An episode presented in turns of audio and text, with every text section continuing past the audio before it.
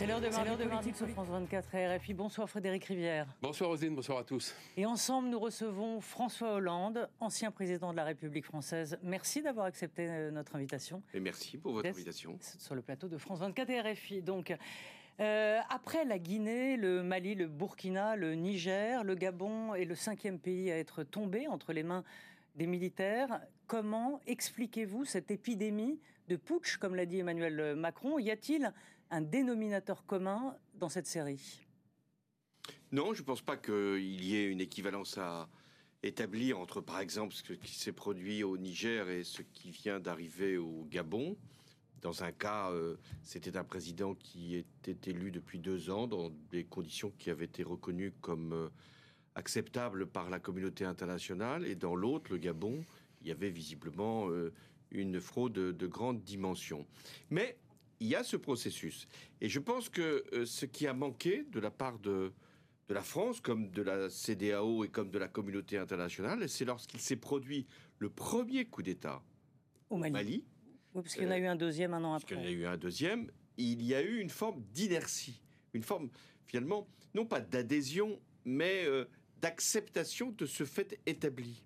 Résultat, euh, il y a eu euh, un deuxième coup d'État au Mali, il y en a eu un autre euh, au Tchad. Au Tchad, c'est encore plus grave, puisque lorsque le Déby, le père, est, mort dans les conditions que l'on sait, c'est le fils qui lui a mmh. succédé, et la France, comme la communauté internationale et la CDA, ont donné le sentiment d'accepter, là encore, cette dévolution du pouvoir. Et puis on a eu ensuite le Burkina, la Guinée et euh, le Niger. Donc il y a là, je pense, une dérive qui s'est produite. Maintenant, euh, oui, alors attendez, parce que pour le premier, pas, je vous coupe, mais sur le premier euh, putsch, puisque le deuxième était un putsch dans le putsch, est-ce que vous considérez que finalement le, le, premier putsch, il aurait fallu soutenir Ibeka euh, alors que certains pensaient que finalement de parler à militaire à militaire serait beaucoup plus pragmatique. Est-ce que la France a fait fausse route euh, et la communauté internationale Oui, je pense que c'était pas la France seule. Euh, la, France était là parce qu'elle avait été appelée par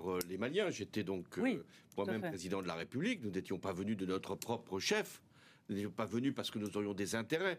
Nous étions venus parce que nous avions été sollicités, appelés, même avec une alerte qui était prononcée bien plus loin que, le Mali. Donc, il fallait que la France, qui avait euh, donc euh, accompagné un processus, euh, à la fois un processus démocratique au Mali et un processus de discussion avec les accords d'Alger, ne mette pas là, entre parenthèses, ces exigences. Et quand le président Ibeka a été renversé, même si on y avait beaucoup de critiques qui étaient portées sur le président Ibeka, mmh. le fait que les militaires prennent le pouvoir, on a eu l'impression que c'était un soulagement. Non, on ne peut jamais accepter qu'un président qui a été élu soit renversé par euh, qui ce que soit d'ailleurs, plutôt par des militaires. François Hollande, est-ce que la position de la France n'est pas euh, d'une certaine manière inextricable face au coup d'État en Afrique? Si elle se montre trop interventionniste, on parle immédiatement de France-Afrique. Euh, si elle se contente d'une condamnation de principe, on parle de sa perte d'influence. Comment sortir de ce dilemme? En disant que c'est aux Africains et euh, à eux seuls d'assurer leur propre sécurité et euh, de déterminer leur propre avenir. Que la France, le, dire est une chose et qu'ensuite ça puisse se faire en est une autre. Que la France euh, est prête, et je l'ai montré, j'ai évoqué le Mali et même ensuite ce qui a eu lieu de faire avec Barkhane, que la France soit prête à répondre à des demandes qui nous sont adressées, oui, mais ce n'est pas à la France d'assurer la sécurité d'un territoire qui dépend d'abord des militaires. Le paradoxe, c'est que ce sont les militaires qui devraient euh, assurer la défense de leur propre territoire, qui renversent euh, les euh, gouvernements civils ou les présidents élus et, qui, en définitive, ne luttent pas comme il conviendrait contre les djihadistes. Deuxièmement, c'est à la France de dire qu'elle que, n'est pas là comme une puissance africaine, n'appartient pas au continent, même s'il y a un passé, et je crois qu'il y a beaucoup à dire sur ce passé, mais c'est euh, à la CDAO, puisque nous sommes dans l'Afrique de l'Ouest, c'est une autre organisation pour euh, l'Afrique euh, hmm. centrale, mais c'est à ces organisations-là. C'est une organisation économique, la économique, avant tout. C'est vrai, mais c'est à ces organisations de savoir ce qu'il est possible d'accepter et de ne pas accepter. C'est pas à la France de se substituer à ces organisations. Par exemple, pour le Niger, eh c'est à la CDAO de dire s'il y a une médiation possible, s'il euh, y a une intervention militaire, je crois qu'elle est aujourd'hui exclue, mais ce n'est pas à la France de mm. décider à la place des Africains. Alors, en, en 2000... quant, au fait que nous puissions nous, nous retirer, où est le problème? Quel est le mal? Moi, je suis euh, le président qui a fait intervenir les militaires euh, français au Mali. Mais dans mon programme de 2012, quand je me suis présenté devant les Français, je n'avais pas inscrit, je, vais euh, faire procéder à une intervention militaire. Donc, le fait de se retirer ne pose aucune difficulté de principe, ni aucune remise en cause d'une influence quelconque. Alors justement, vous, parlez du fait de se retirer. Donc en, 2013, vous l'avez rappelé, hein, vous créez l'opération euh, Serval à la demande hein, euh, du, Mali pour empêcher les djihadistes de, foncer sur, euh, Bamako. ne fallait-il pas partir après avoir reconquis le, Nord et de rester dans le fond sur un, bon bilan? Est-ce que Barkhane n'a pas été l'erreur? C'était notre intention, la mienne, que de laisser à d'autres la responsabilité de poursuivre ce que Serval avait pu permettre, c'est-à-dire chasser les djihadistes. Euh, qui pouvait euh, se substituer à la France et aux autorités maliennes? Les forces africaines, ce qu'on a appelé le G5 Sahel. Hmm. On n'a pas vu les forces africaines arriver massivement à la place des troupes françaises. Excepté l'armée tchadienne qui était. L'armée tchadienne qui a fait ce qu'elle avait à faire. Alors, nous avions beaucoup d'espoir sur la mission des Nations Unies mon idée était que la France intervenait, elle repoussait les djihadistes, elle agissait pour euh, mettre en hors d'état de nuire les chefs euh, terroristes. Puis ensuite, c'était à, la mission des Nations Unies, qui a déployé d'ailleurs des moyens importants. Sauf que, et ça c'est un vrai problème, qui méritera d'être traité, mmh. je pense, euh, au, niveau de, de l'ensemble de la communauté internationale. Les missions des Nations Unies sont des missions d'interposition, sont des missions qui accompagnent, ce ne sont pas des missions de combat. On le voit bien d'ailleurs en République démocratique du Congo, on l'a vu euh, en Centrafrique, on le voit au Mali. La preuve, c'est que maintenant, euh, la mission de l'ONU va se retirer du Mali. Et donc, maintenant, ce sont les Maliens eux-mêmes qui vont avoir à faire face à euh, une situation sécuritaire qui est particulièrement préoccupante, puisqu'on sait que Tombouctou, par exemple, au moment où nous parlons, est entouré de, forces djihadistes, et que j'ai le souvenir d'avoir était à Tombouctou euh, libérer euh, les populations du joug djihadiste, ça me coûte de voir qu'aujourd'hui, il y a un risque de retour. Alors justement, à propos de djihadistes, pendant que les Français luttaient euh, contre les mouvements djihadistes au Sahel, d'autres pays, eux, faisaient des affaires. et aujourd'hui, c'est à la France qu'on demande de partir. C'est la France qui déclenche des mouvements d'hostilité très forts. Est-ce que vous pensez qu'il y a une forme d'injustice?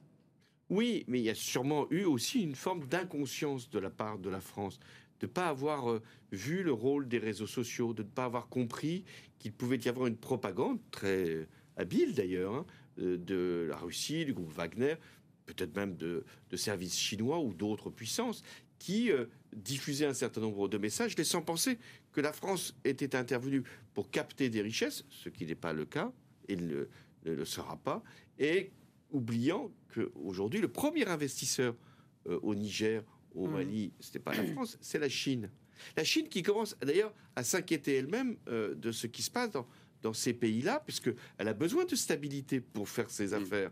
Et donc, euh, le fait qu'il y ait des, coups d'État, qu'il y ait une insécurité, préoccupe la Chine, qui est la première puissance, peut-être on dira économique, d'autres diraient prédatrice des ressources mmh. de l'Afrique. Quant à L'intérêt de Wagner, il est... Quant à Wagner, lui, c'est un système qu'on connaît bien. Et de ce point de vue-là, ce qui s'est produit avec Prigogine a permis d'éclairer les opinions publiques, pas forcément euh, suffisamment en Afrique, mais, mais euh, je pense que ça va se faire, c'est que ce groupe-là est un groupe mafieux qui, au prétexte de protéger les, les, groupes militaires qui ont pris les, le pouvoir, eh bien, ou de lutter contre les djihadistes, eh bien, prennent les ressources du diamant en Centrafrique ou des ressources minières au Mali. D'ailleurs, la Centrafrique, est-ce que vous ne considérez pas que la France est partie trop tôt?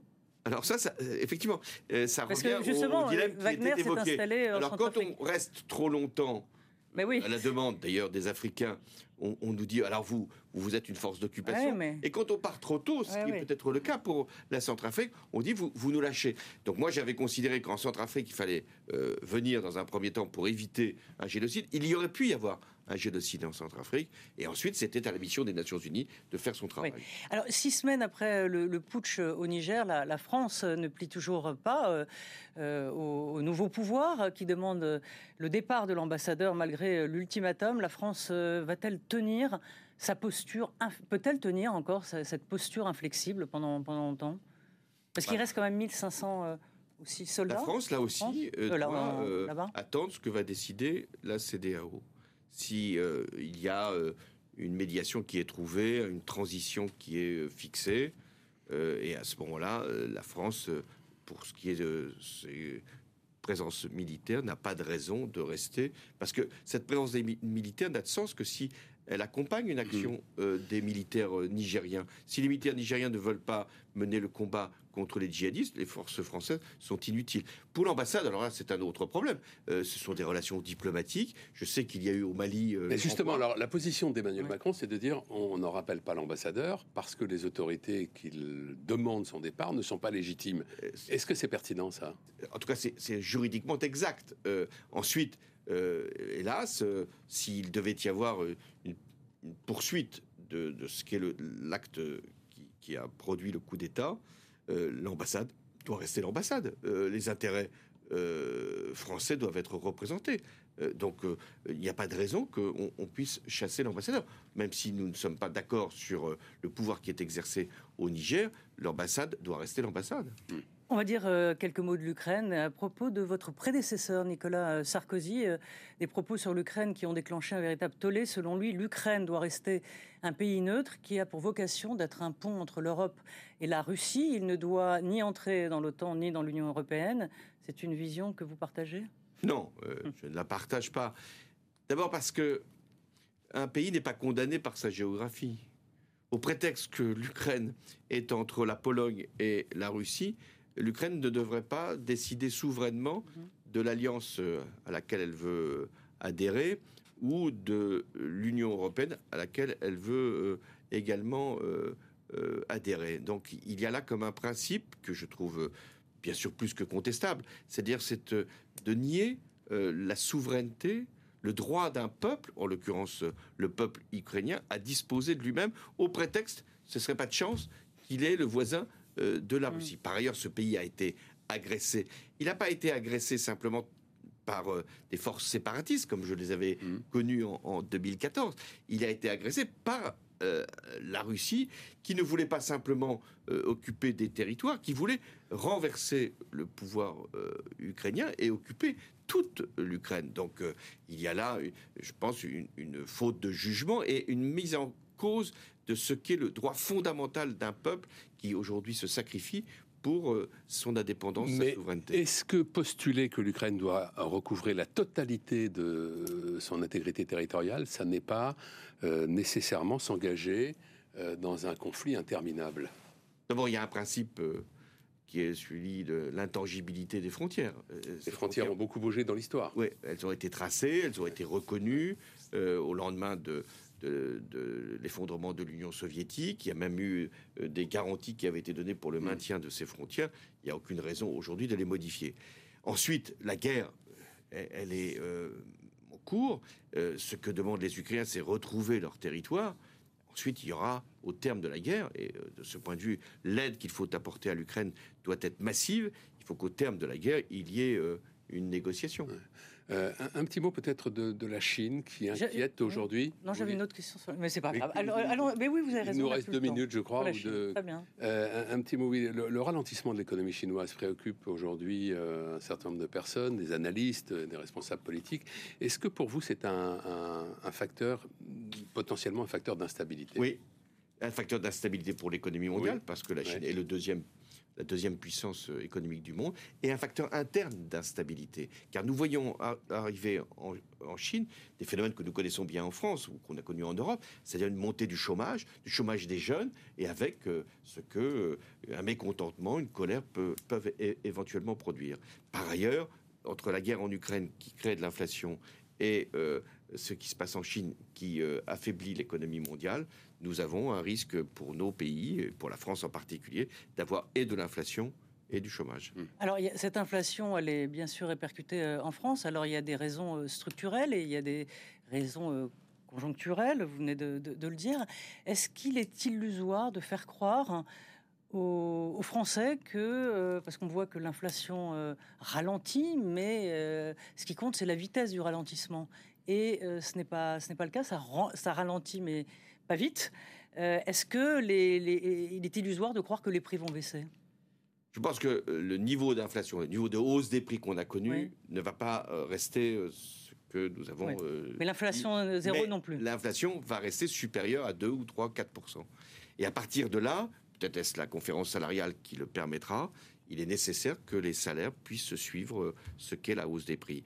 Euh, pendant un temps, il n'était pas souhaitable d'avoir une forme d'indexation. Ça ne reste pas d'ailleurs forcément nécessaire aujourd'hui. Mais il faut qu'il y ait une forme, de rattrapage. Sinon, il y a une perte de pouvoir d'achat et on voit bien euh, ce que ça peut avoir comme conséquence. C'est assez euh, choquant qu'aujourd'hui, ce soit des, des entreprises privées, même si je pense qu'elles font euh, un acte de solidarité, mais ce sont des entreprises privées. Vous parlez de Bernard Arnault qui, viennent pour qui vient de verser 10 euh, millions d'euros au Resto à des personnes qui sont euh, touchées par la, pauvreté, par les difficultés, de pouvoir se nourrir par les banques alimentaires ou par les restaurants du cœur. Comment vous réagissez justement quand on entend la France insoumise critiquer le fait que Bernard Arnault verse 10 millions d'euros au Resto du cœur euh, l'un de, ces euh, députés a dit euh, on préférerait qu'ils payent plus d'impôts.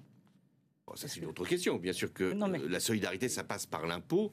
Mais enfin, les restaurants du cœur se sont toujours financés par des appels aux dons, des appels aux dons de particuliers qui n'en avaient pas forcément les moyens, mais qui les ont fait, ces dons et donc euh, que les plus favorisés fassent un effort supplémentaire ne, me choque pas. Ce qui pourrait me choquer, c'est qu'on euh, reste dans une situation où il y a une progression de la pauvreté sans que les mécanismes de la redistribution sociale mhm. puissent être mis en jeu. Les riches que, vous n'aimiez pas hmm sont-ils trop peu généreux en France? Je pense qu'ils euh, peuvent avoir des actes on l'a vu euh, sur Notre-Dame, on le voit encore aujourd'hui pour euh, les restaurants du cœur. Il peut y avoir des actes qui mmh. euh, correspondent à un appel à la solidarité. Mais la vraie solidarité, ça c'est exact, mmh. c'est par l'impôt. la bonne façon de reprendre une fortune, même si elle a été bien gagnée, et de la mettre au service du pays, c'est l'impôt. Dernière question, oui ou non, Est-ce que, vous pourriez, est que vous pourriez mener la liste des européennes pour le Parti socialiste C'est oui ou non, mais oui ou non. sinon ça sera coupé. Je ne répondrai pas à cette question. C'est encore plus simple. Merci. Merci. Merci à tous. Au revoir.